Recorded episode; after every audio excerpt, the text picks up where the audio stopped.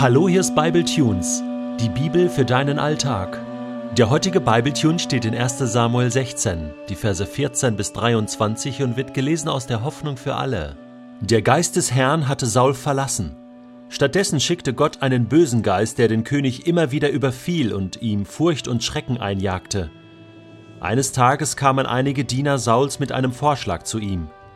Du weißt selbst, dass ein böser Geist, den Gott geschickt hat, dich quält, sagten sie. Lass uns einen guten Hafenspieler suchen. Jedes Mal, wenn dieser böse Geist dich überfällt, wird der Mann seine Harfe zur Hand nehmen und darauf spielen. Das wird dich beruhigen und aufmuntern. Du brauchst nur zu befehlen, dann handeln wir. Ja, antwortete Saul. Sucht mir einen guten Hafenspieler und holt ihn an den Hof. Einer der Männer sagte, ich denke da an einen jungen Mann, den ich einmal gesehen habe, einen Sohn Isais aus Bethlehem. Er ist nicht nur ein ausgezeichneter Hafenspieler, sondern auch mutig und kampferprobt. Er findet in jeder Situation das treffende Wort und sieht gut aus. Der Herr steht ihm bei. Sofort sandte Saul Boten zu Isai und ließ ihm ausrichten: Schick deinen Sohn David, den Schafhirten, zu mir an den Königshof. Da schickte Isai seinen Sohn zu Saul und gab ihm Geschenke für den König mit: einen Esel beladen mit Broten, einen Schlauch Wein und einen jungen Ziegenbock. So kam David an Sauls Hof. Der König mochte ihn bald sehr gern und machte ihn zu seinem Waffenträger. Darum bat er Isai, Lass doch David endgültig in meinen Dienst treten, denn ich hätte ihn sehr gerne bei mir am Königshof. Immer wenn der böse Geist über Saul herfiel, griff David zur Harfe und begann zu spielen. Und immer wieder brachte die Musik Saul Erleichterung. Er fühlte sich besser, und der böse Geist ließ ihn in Ruhe. Es gibt sicher viele schlimme Dinge, die in deinem Leben passieren können.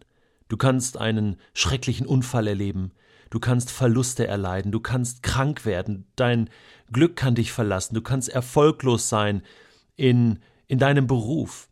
Aber weißt du, das ist alles nichts dagegen, was passiert in deinem Leben, wenn Gottes Geist dich verlässt. Denn dann bist du von Gott verlassen. Dann tut sich in deinem Leben ein Vakuum auf, was du nicht mehr füllen kannst. Dann ist die segnende Hand Gottes über deinem Leben weg. Dann überschatten dich Dinge, von denen du bis dato keine Ahnung hattest. Saul muss das erleben. Der Geist des Herrn hatte Saul verlassen. Weißt du, der Geist Gottes ist eine Person.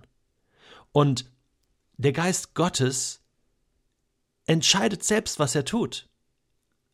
Er erfüllt Menschen, er führt Menschen, er leitet Menschen, er tröstet Menschen, ermutigt Menschen, erinnert Menschen daran, was Jesus gesagt und getan hat. Er verändert Menschen. Er ist der Geist Gottes, der bei der Schöpfung schon anwesend war und Himmel und Erde miterschaffen hat, uns miterschaffen hat. Er weiß, wie wir funktionieren. Und wie wir funktionieren, das beschreibt Paulus in Galater Kapitel 5, wo er sagt, darum rate ich euch, lasst euer Leben von Gottes Geist bestimmen. Wenn er euch führt, werdet ihr allen selbstsüchtigen Wünschen widerstehen können. Denn selbstsüchtig wie wir sind, wollen wir immer das Gegenteil von dem, was Gottes Geist will. Doch der Geist Gottes duldet unsere Selbstsucht nicht. Beide kämpfen gegeneinander so dass ihr das Gute, das ihr doch eigentlich wollt, nicht ungehindert tun könnt. Und so weiter. Und dann beschreibt er die selbstsüchtigen Wünsche. Und ja, das musst du selbst mal nachlesen, Galater 5, Abvers 19, wohin die Selbstsucht führt. Und das ist das absolute Chaos. Das ist gottlos. Das ist Eifersucht, Wut, Intrigen, Uneinigkeit, sexuelle Süchte, Trunksucht, Fresssucht, Neid, und, und, und. Und Paulus sagt, äh, so kannst du gar nicht ins Reich Gottes kommen. Dagegen bringt der Geist Gottes in unserem Leben nur Gutes hervor. Liebe, Freude, Frieden, Geduld, Freundlichkeit, Güte, Treue, all das, die Freude in unserem Leben, kommt durch den Geist Gottes, die wahre Freude, keine oberflächliche Freude, sondern die innere Freude, der innere Frieden, der Held, der ewigen Wert hat, der eine Qualität hat, die mit nichts und niemandem zu ersetzen ist in dieser Welt. Wie kann es dazu kommen, dass dieser Geist Gottes uns verlässt? Tja, wenn ich so tue, als wenn ich ihn nicht brauche, wenn ich ihn betrübe, wenn ich ihn verdränge, wenn ich mein Ding durchziehe. Der Heilige Geist ist ein Gentleman, der dann irgendwann sagt, weißt du was, dann mach doch selbst, dann gehe ich mal und, und äh, akzeptiere deine Entscheidung, dass du ohne mich leben willst. Und das ist schlimm, wenn das passiert. Und genau das ist passiert im Leben von Saul. Der Geist des Herrn hatte Saul verlassen, weil Saul Gott den Herrn verlassen hatte. Das ist hier der entscheidende Punkt. Saul hat den Heiligen Geist betrübt, weggestoßen. Und was soll Gott da tun? Und was jetzt in Sauls Leben ist, ist eine, eine Lehre. Aber das ist keine schöne Lehre, sondern die wird jetzt neu gefüllt. Jetzt kommt der ganze Müll zurück.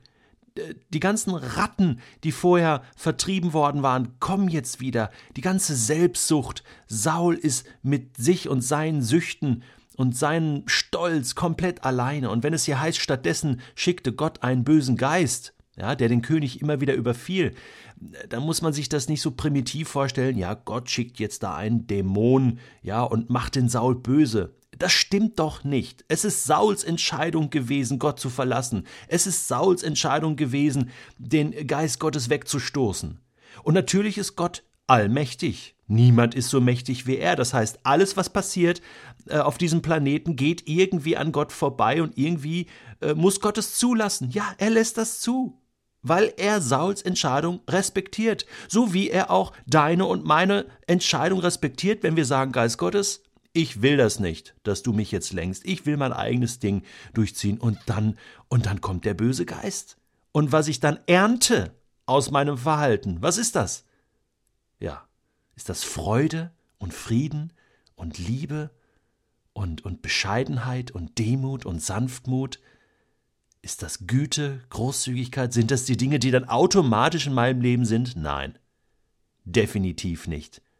Ich ernte Chaos und Müll und, und ich ernte den Untergang. Ich ernte das Böse. Das ist die Quittung, die Saul jetzt hier bekommt. Und parallel dazu sehen wir, was passiert, wenn ein Mensch sich vom Geist Gottes leiten lässt. Jetzt wird der sozusagen als Seelsorger für Saul empfohlen. Der David, den Gott schon als König ausgesucht hat. Was ist das für eine irre Geschichte? Man denkt so als äußerer Betrachter, nein, nein, bloß nicht, nein.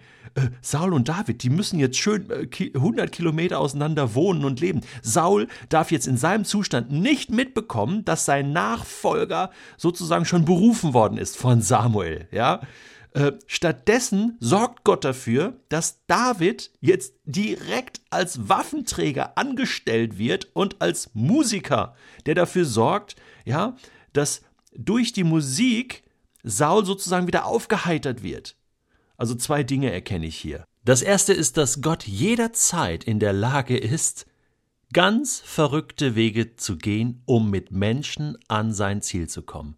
Das sollten wir nie vergessen. Das solltest du auch heute nicht vergessen.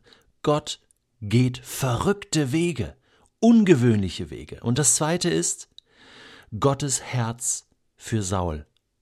Er hat immer noch ein Herz für Saul. Er ist ihm immer noch gnädig. Jetzt schickt er ihm diesen Goldjungen, diesen David, diesen von Weisheit geprägten, diesen Jungen, von dem es heißt, Gott ist mit ihm und er ist Musiker und, und an den Waffen erprobt. Ein toller Typ, wo man sagt, oh, mit dem würde ich gerne Pferde stehlen, mit dem würde ich gerne zusammen sein, mal so ein paar Wochen. Äh, den würde ich gerne in meinem Freundeskreis haben.